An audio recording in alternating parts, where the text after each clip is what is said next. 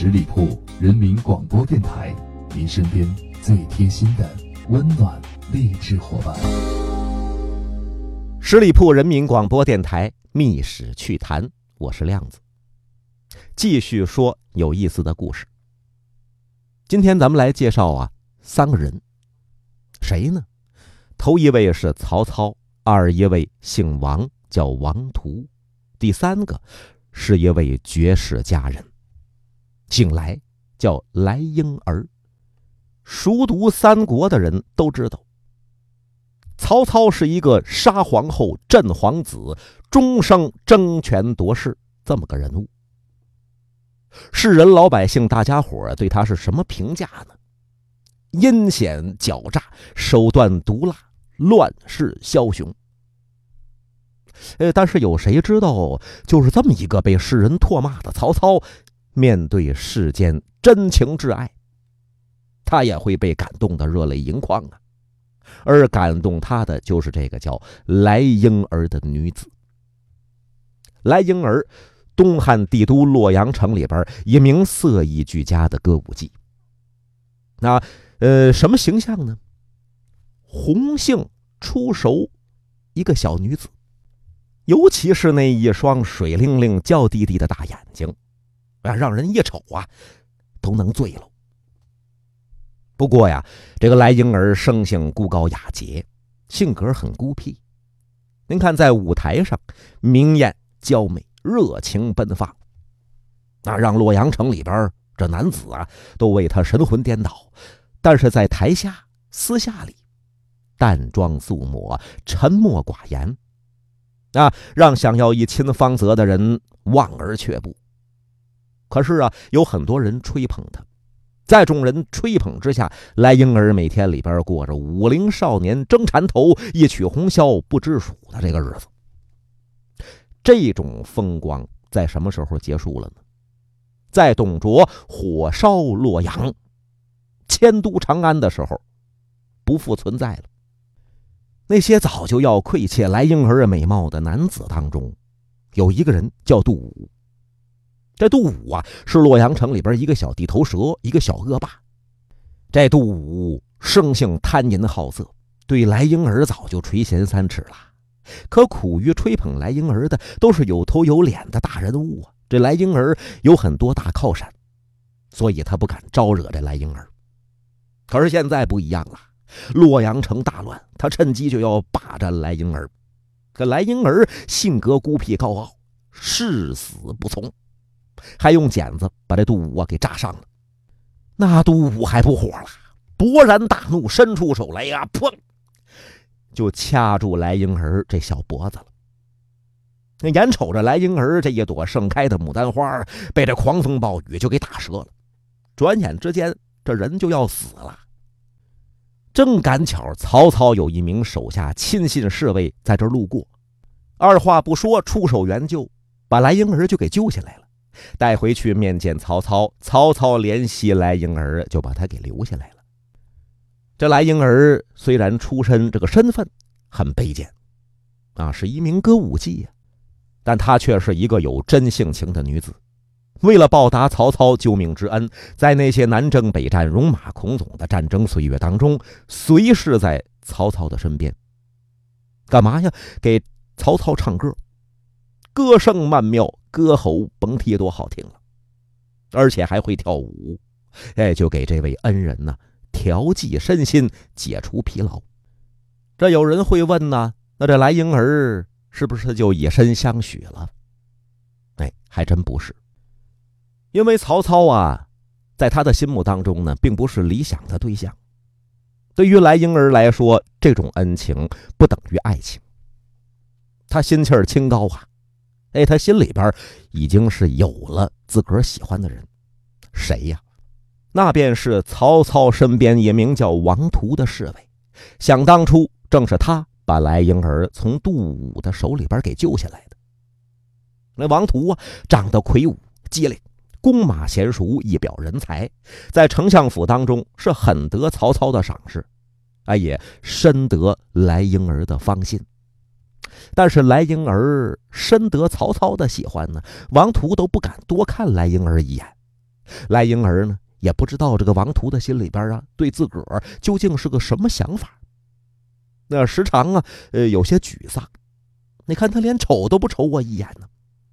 不过，天公作美，也这一天，曹操啊偶感风寒，身体感觉到不舒服，来婴儿提出来要到寺庙当中给恩公上香许愿。曹操当然很感动啊，于是提出指派王图陪着来婴儿到庙里边啊给自己许愿拜佛。从寺庙里边出来，已经是暮鼓时分，夕阳刚刚落山。来婴儿没回家，往前边走。那王图在旁边跟着，您这是要干嘛去呀？一看他走到一个湖边，那王图啊在后边紧紧相随，保护着。这湖边柳丝掩映，来婴儿停住脚步，回过头来是痴痴凝望王图，慢慢这脸呢。都羞红了。王图当时在后边跟着，那是保护来婴儿啊。一瞅，这姑娘回过头来，如怨如慕，就瞅着自个儿，心神激荡，浑身这个血液都沸腾了，加速流动。他这是要干嘛呀？这姑娘，一种奇妙欢乐充斥整个身心。其实王图早就对来婴儿有意了。这王图这眼神目光透露出来的这种爱意，被来婴儿清清楚楚看在眼里，是喜上心头。于是乎，来婴儿是微微一笑，笑里边包含着嘉许，也包含着期待。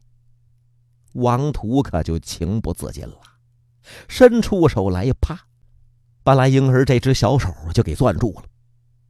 这来婴儿这姑娘也哆嗦，但是没犹豫，和珅可就扑进了王图的怀抱。心了会儿想，你终于这算是表露出来了，那我还跟你客气什么呢？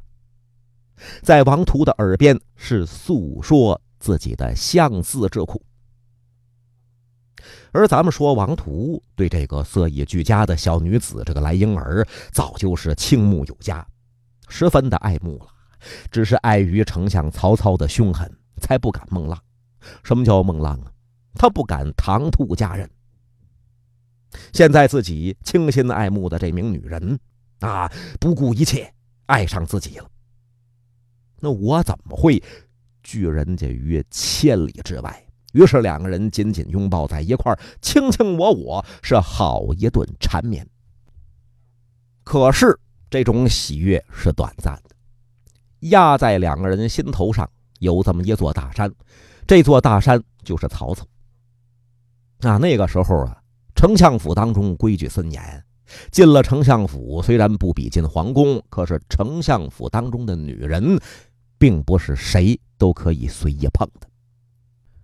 所以两个人隐隐约约当中也是感觉到这件事情不可胜仗，等待机会再说。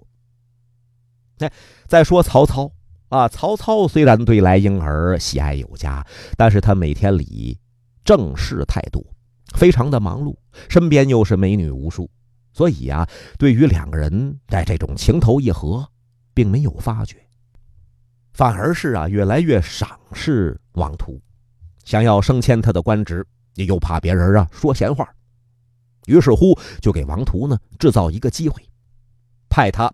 领着一队人马深入敌境，去窥探敌人的虚实啊，呃，以及要查明敌人呢聚草屯粮的地方。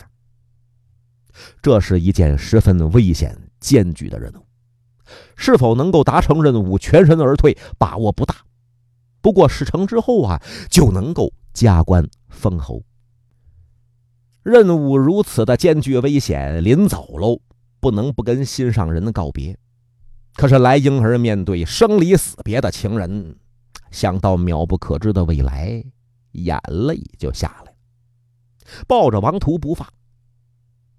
不知不觉，鸡啼天晓，天色大亮。王图一看，哎呀，不好啊！已经错过了深夜出发的时间了，这还了得呀！果不其然，军令如山，王图被人的绳捆索绑，押入大牢。你这是临阵退缩，违抗丞相的将令，那将来会被判的死刑啊！来婴儿一看此情此景，脸色大变。为了救出自己的心上人，脸色苍白，来到杀人不眨眼的曹操面前，鼓足勇气，把自个儿和王图的私情给说出来了，并且说：“我愿意一命赔一命，我用自个儿的命换王图的命。”面对着来婴儿这份呐。为了爱情，连性命都可以不管不顾，这种真情流露，曹操心性里边纯善的一面被勾起来了。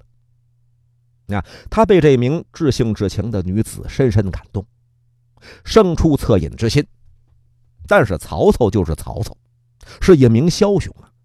对于来婴儿弃他而选择王图这件事儿，心里边有一丝不甘。啊，为了进一步啊试探来婴儿对王图的感情，设下题目刁难来婴儿：“你给我训练一百名和你一模一样的歌舞伎，完成之后，我就允许你替你的心上人去死。啊，得有人替代你，要不然谁给我唱歌，谁给我跳舞，谁来给本丞相解除疲劳啊？如果不能完成，那王图啊。”必须要处死。谁知道来婴儿啊，为了救心上人的性命，不惜夜以继日，却完成曹操部下的命令。在所有人呢都看来这是不可能完成的事情，呃，来婴儿却在规定的时间圆满完成了。那想到自己终于是救下情郎，面对死亡的来婴儿，神情坦荡。啊，这再一次震撼了曹操，一丝怜悯和心疼，啊，也是瞬间袭上心头。但是他合计自己位高权重啊，啊，却没有一个心甘情愿为了自个儿慷慨赴死的红粉知己，我还不如一个小小的王图。但想到这儿啊，曹操是黯然神伤。啊，不过他还是依照诺言，得把王图放了，并且对。来婴儿讲，念在你一片真情，而且训练歌舞伎有功，可以不死。在旁人来看，这就是如遇大赦呀。啊，但是来婴儿怎么说呀？丞相啊，天下哪有这种道理？身犯重罪可以逍遥法外呀，不但本身难以自处，丞相又如何统御群下？再说，贱妾有负丞相厚恩，也无言苟活。赖婴儿是断然拒绝了曹操的恩赐，他向曹操跪拜谢恩之后，坚决而又坦然地走向了刑场。瞅着来婴儿的背影，曹操不由得感到一阵凄切，流下两行泪水。这是他头一回为女人流泪，也是最后一次为女人哭。而且呀，还有一件事情藏在曹操的心中，啊，他没有告诉来婴儿。什么事儿呢？在这不，来婴儿为了救王图，宁愿舍弃自己的性命吗？那人家姑娘已经做到了，我这么大个丞相能做不到吗？于是他就把王图啊给放了。在放王图的时候，这曹操多了个心眼儿。他就问王图：“我给你两个选择，一个，你带着来婴儿离开我的丞相府，你俩远走高飞，别让我遇见，我瞅着你俩闹心；第二个，你离开这名女子，如何处置她，那是我的事儿，而我可以给你高官厚禄。”而王图却恰恰就是选择了。高官厚禄，这件事情，曹操没告诉来婴儿。功过是非、恩怨情仇，十里铺人民广播电台《秘史趣谈》，咱们下回呀再说。本期节目由十里铺人民广播电台制作播出。了解更多的资讯，请关注十里铺人民广播电台的公众微信和新浪、腾讯的官方微博。感谢收听，我们明天再见。